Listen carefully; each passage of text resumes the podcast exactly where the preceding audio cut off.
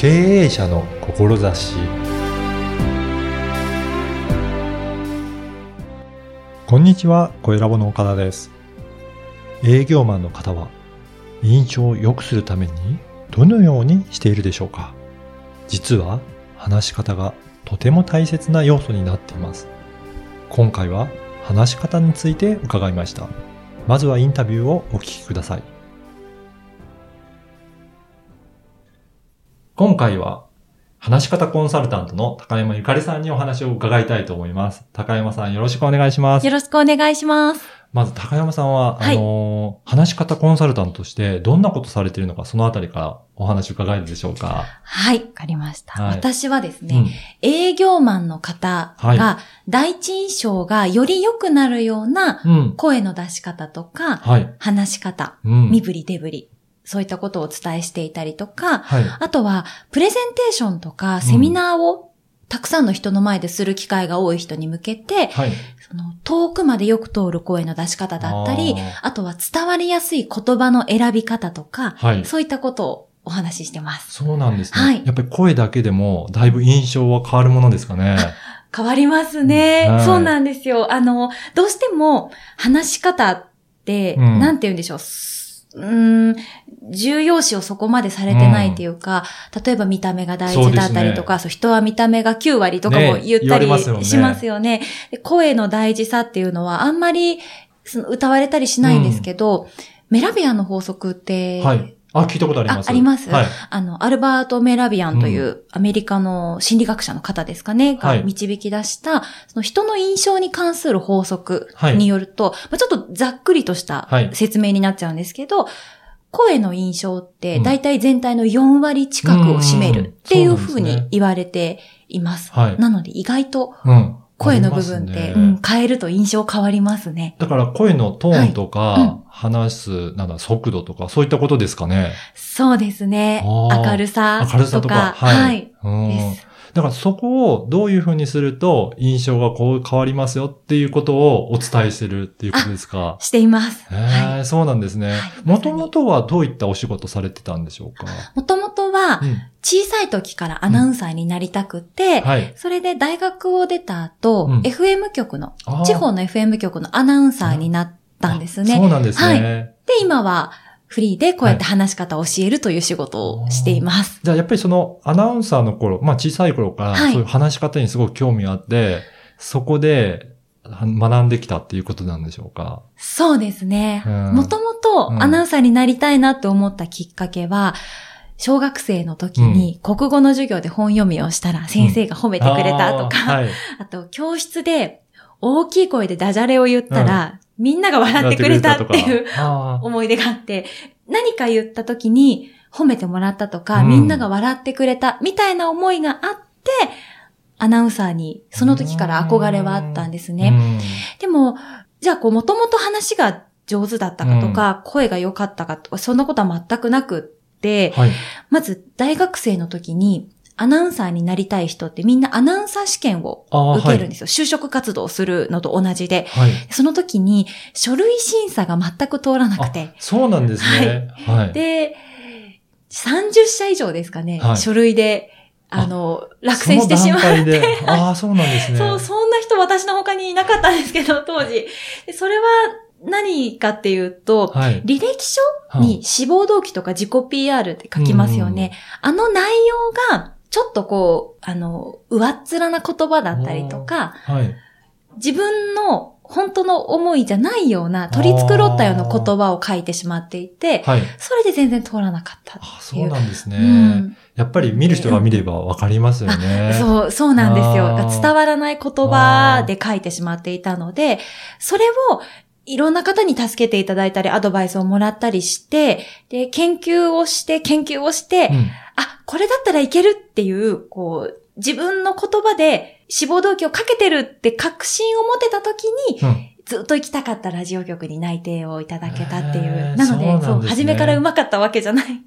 じゃあそういった伝えたか方も、はいやっぱり自分で工夫して研究して、あ、どういう表現がいいのかっていうのも、いその苦労があったっていうことなんですね。その時にたくさん学ばせていただきました。あーあの、じゃあ、話し方コンサルタントとしては、はい。そういったその伝える、あの、もちろん喋り方もそうかもしれないですけど、そうじゃない、どういった言葉の選び方とか、そういったこともやってるんでしょうか？あやっていますね。はい。どんな言葉で伝えるかとあか、ー、うん例えば、そうだな、営業のお仕事をしている人って、ご自身の商品とかサービスをプレゼンテーションすると思うんですよね。はい目の前の将来のお客さんに。はい。その時に、その商品の魅力をどんな言葉で伝えたら相手に伝わるかうん。っていうのとかを一緒にこあうー考えていっていますやっぱ。りこその言葉の選び方もかなり重要だったりするんですね。そうですね。それだけで伝わり方が変わってはいくるので、はいはい。あーじゃあ、本当に、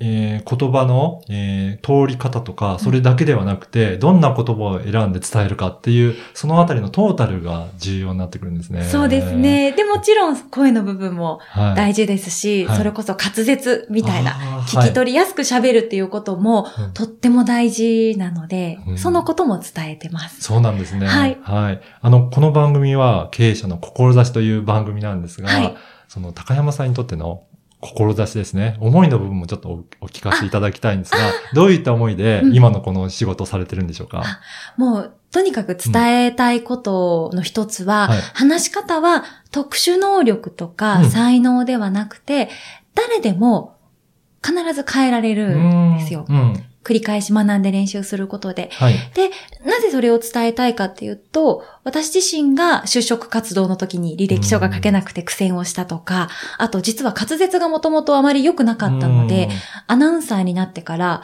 リスナーの方に自分の名前を聞き間違えられたりとか、はいいうこともあったくらいなんですうん、ね。はい。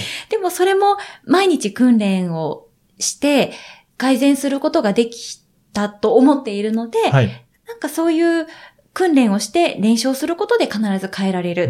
で、じゃあどうやって訓練をしたらいいか、練習をしたらいいかっていうのをお伝えしていますね。そうなんですうんね。なので、才能じゃないよっていうのが。うんうんやっぱりそれはやっぱり日々練習していくと上手くなっていくんですね。はい。楽器みたいな感じですあね。楽器なんですね。はい。それは声がっていうことですか？そうですね、うん自分の体が楽器で、はい。で声っていうのが自分の体という楽器から奏でられる音。はい。で、その音をどうやって奏でましょうとか、うん。あと言葉を選ぶだとしたら、まあ、今度こう作曲みたいな、っていうとちょっと大げさかな。でも分かりやすいですね。どんないうね、はい曲を選ぶのかとか、ね。選ぶのかとかもありますし、うんで、何か楽器ってやってらっしゃったりしました？岡田さんは。えっ、と、ちっちゃい頃にピアノをちょっとだけ。やられてました、はい多分最初は鍵盤の、こう、ど、どこにドがあって、レがあって、はいで、あの、右手を弾けるように、はい左手を弾けるようになってっていう、こう、段階があったと思うんですけど、はい。話し方も楽器を習うのと同じなので、そうなんですね。そういきなりショパンの名曲が弾けるようになったりとかしないですよね。はい。そうそう。なので、一歩一歩練習していくと必ず上手くなるっていうのを伝えたくて。そうなんですね。やっぱり段階を踏んでいくとできるようになるんですね。はい。でも、普段ね、あの、我々喋ってるからはい、できてるような感じもするし、でも習ってないからう、んよくわからないので、そうそうどうなのかなと思いますけど、やっぱり基礎的なものから、だんだん高度なものっていう風になっていくんですねい。くんです。そうなんですよ。まさに、に、楽器はみんな一からその楽器を学ぶと思うんですけど、けどねはい話し方も学んだことはないけど、日常の中でみんな当たり前に喋るので、はい。学ぶっていう発想がなかったりとか、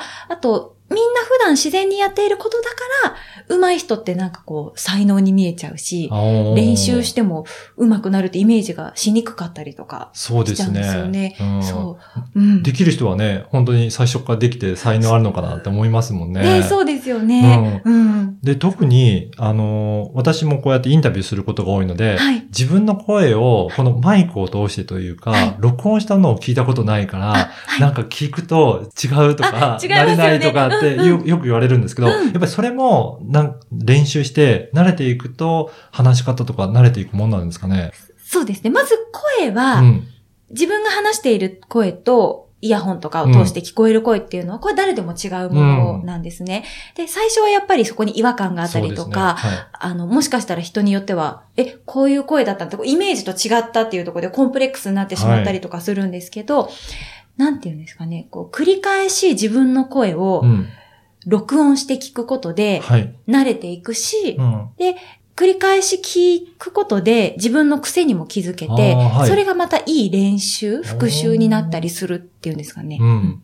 じゃあやっぱりそういった練習のやり方もあるっていうことなんですね。あります。はいね、ぜひね、こうやって日常的に使うはい。ね、言葉なので、そうやって習っていってね、あの、普段から使っていけるといいですよね。そうすると印象も全然変わってきますよね。そうですね。話し方とか声で本当に変わるので、うん。はい。はい。で、あの、実は高山さん、ポッドキャストもされてるんですよね。そうなんです。はい7月に配信しておりました。はい。ね、あの、声ラボの方で、はいいろいろサポートもさせていただいて配信して、になりました。ありがとうございます。これかなりの人気番組になりましたいね。やーもう本当にはい。ありがとうざいございます。あの、ちょっとその、ポッドキャストの番組もご紹介いただきたいなと思うんですが、どういった内容か、まずご紹介いただけるでしょうか？はい。ズバリ話し方にうん。関する内容で、はい番組のタイトルも話し方の話うんです。いうことなんですね。はい。声の出し方とか、はい。あとはちょっとした話し方のコツ、うんこういう話し方をすると印象がこうなるよ、うんみたいなものを、1回5分以内ですかね。そうもう本当にすぐに聞けて、すぐに実践できるような簡単なものだけをお伝えしてます。はい。ね、はいそこで具体的にこういうやり方がいいよっていうことも、ね、いくつも例を、ああの、はい。お話しいただいているので、本当に聞きながら練習していただきたいですよね。はい。もはいうぜひ簡単なので、うん無料なので。そうですよね。はい。はい。それから何かあの、高山さんにはいちょっといろいろ教わってみたいなっていう方がいらっしゃるかと思うんですがあ、嬉しいどういったところからお問い合わせというか、情報を仕入れたらいいでしょうかね。はい。